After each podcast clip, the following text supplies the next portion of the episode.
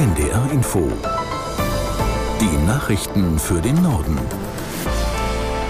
Um 16.31 Uhr mit Sönke Peters. Bundespräsident Steinmeier hat den türkischen Staatschef Erdogan in Berlin empfangen. Nach der Begrüßung trug Erdogan sich in das Gästebuch von Schloss Bellevue ein. Nach dem Gespräch mit Steinmeier wird er im Kanzleramt erwartet. Aus Berlin Gabor Hallas. Dort treten Präsident und Kanzler vor Kameras und Mikrofone und werden auch Fragen beantworten. Von Olaf Scholz erwarten viele hier in Berlin, dass er klar und deutlich auf Aussagen von Erdogan zum Krieg im Nahen Osten reagiert. Erdogan hatte die Hamas Befreier genannt und Israel einen Terrorstaat. Josef Schuster, der Präsident des Zentralrates der Juden, sagte dem SWR, er erwarte klare Worte nicht nur im stillen Kämmerlein. Der Vorsitzende des Auswärtigen Ausschusses, Michael Roth, forderte eine Begegnung der klaren Ansage. Er sagte bei NDR Info, Deutschland dürfe sich nicht verzwergen. Erdogan brülle und schreie gern, aber die Türkei brauche dringend Investitionen aus Europa. Nur auf dieser Grundlage sei eine intensivere Zusammenarbeit nicht möglich. Die Vereinten Nationen haben Hilfslieferungen in den Gazastreifen erneut ausgesetzt. Als Grund wurden die Treibstoffknappheit und der Zusammenbruch der Kommunikationsmöglichkeiten über Handy, Telefon oder Internet genannt. Die Direktorin des UN-Welternährungsprogramms McCain sagte, eine Versorgung mit Nahrungsmitteln und Wasser gebe es in Gaza praktisch nicht. Nur ein Bruchteil dessen, was benötigt werde, gelange über die Grenzen in das Gebiet.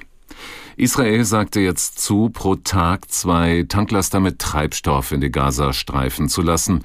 Das UN-Hilfswerk für palästinensische Flüchtlinge kritisierte, dass zwei Tanklaster für die lebensrettenden Aktivitäten der Organisation nicht ausreichten. Die Mehrwertsteuer für Speisen in Restaurants wird zum Jahresanfang wieder steigen, von derzeit 7 auf 19 Prozent. Darauf hat sich die Bundesregierung geeinigt. Über die Gründe Berlin-Korrespondent Oliver Neuroth. Erstmal ist das eine sehr teure Vergünstigung aus Sicht des Bundesfinanzministers. Bisher hat der Staat dadurch nämlich 3,4 Milliarden Euro weniger an Steuern eingenommen. Und es muss einfach gespart werden mittelfristig, auch mit Blick auf das Urteil aus Karlsruhe diese Woche, wodurch ja vereinfacht gesagt deutlich weniger Geld zur Verfügung stehen wird. Die Bundesregierung macht auch klar, das war eine Krisenmaßnahme wegen Corona. Inzwischen ist die Pandemie für beendet erklärt. Da können wir diese Vergünstigung nicht weiter laufen lassen. Die Begründung fehlt einfach. Die endgültige Entscheidung zum Haushalt Haushalt fürs nächste Jahr ist übrigens noch nicht gefallen. Das soll nächste Woche Donnerstag passieren. Also was wir heute erfahren haben, das sind vorläufige Beschlüsse. Die geplante Teillegalisierung von Cannabis in Deutschland kommt nicht wie geplant zum Jahreswechsel. Das hat Bundesgesundheitsminister Lauterbach jetzt bestätigt. Aus Berlin Dietrich Karl Meurer. Das Gesetz zur begrenzten Freigabe von Cannabis ist im Prinzip fertig, heißt es aus dem Bundesgesundheitsministerium. Dennoch werden die Regeln nicht wie ursprünglich geplant zum Jahreswechsel in Kraft treten können. Der Grund, der Zeitplan ist zu knapp. Zwar heißt es aus Kreisen der Ampelfraktionen, das Gesetz soll in der letzten Sitzungswoche des Bundestages Mitte Dezember beschlossen werden, aber das ist zu spät, dass sich der Bundesrat damit noch in diesem Jahr befassen kann. Die erste Zusammenkunft des Bundesrates im neuen Jahr ist für Anfang Februar angesetzt. Damit könnte die nicht unumstrittene Cannabis-Legalisierung also frühestens zum März in Kraft treten. Abschleppfirmen dürfen nicht ohne weiteres unbegrenzte Standgebühren für abtransportierte Autos kassieren. Nach einem Urteil des Bundesgerichtshofs ist entscheidend, wann der Halter die Herausgabe seines Fahrzeugs fordert. Wenn das Unternehmen dann anbietet, den Wagen gegen Erstattung der bisher entstandenen Kosten herauszugeben und der Halter diese nicht zahlt, können die Verwahrkosten jedoch steigen. Konkret ging es um einen Fall aus Sachsen, in dem eine Abschleppfirma fast 5000 Euro verlangt hatte, nachdem sie das Fahrzeug während eines Rechtsstreits zunächst nicht herausgegeben hatte. Das Dresdner Oberlandesgericht urteilte, es sei zwar zulässig gewesen, dass das Unternehmen das Auto einbehielt, um die Bezahlung der Abschleppkosten sicherzustellen, Standgebühren verdienen könne es damit aber nicht. Der Abschleppfirma wurden nur 75 Euro zugesprochen. Das bestätigte nun der BGH.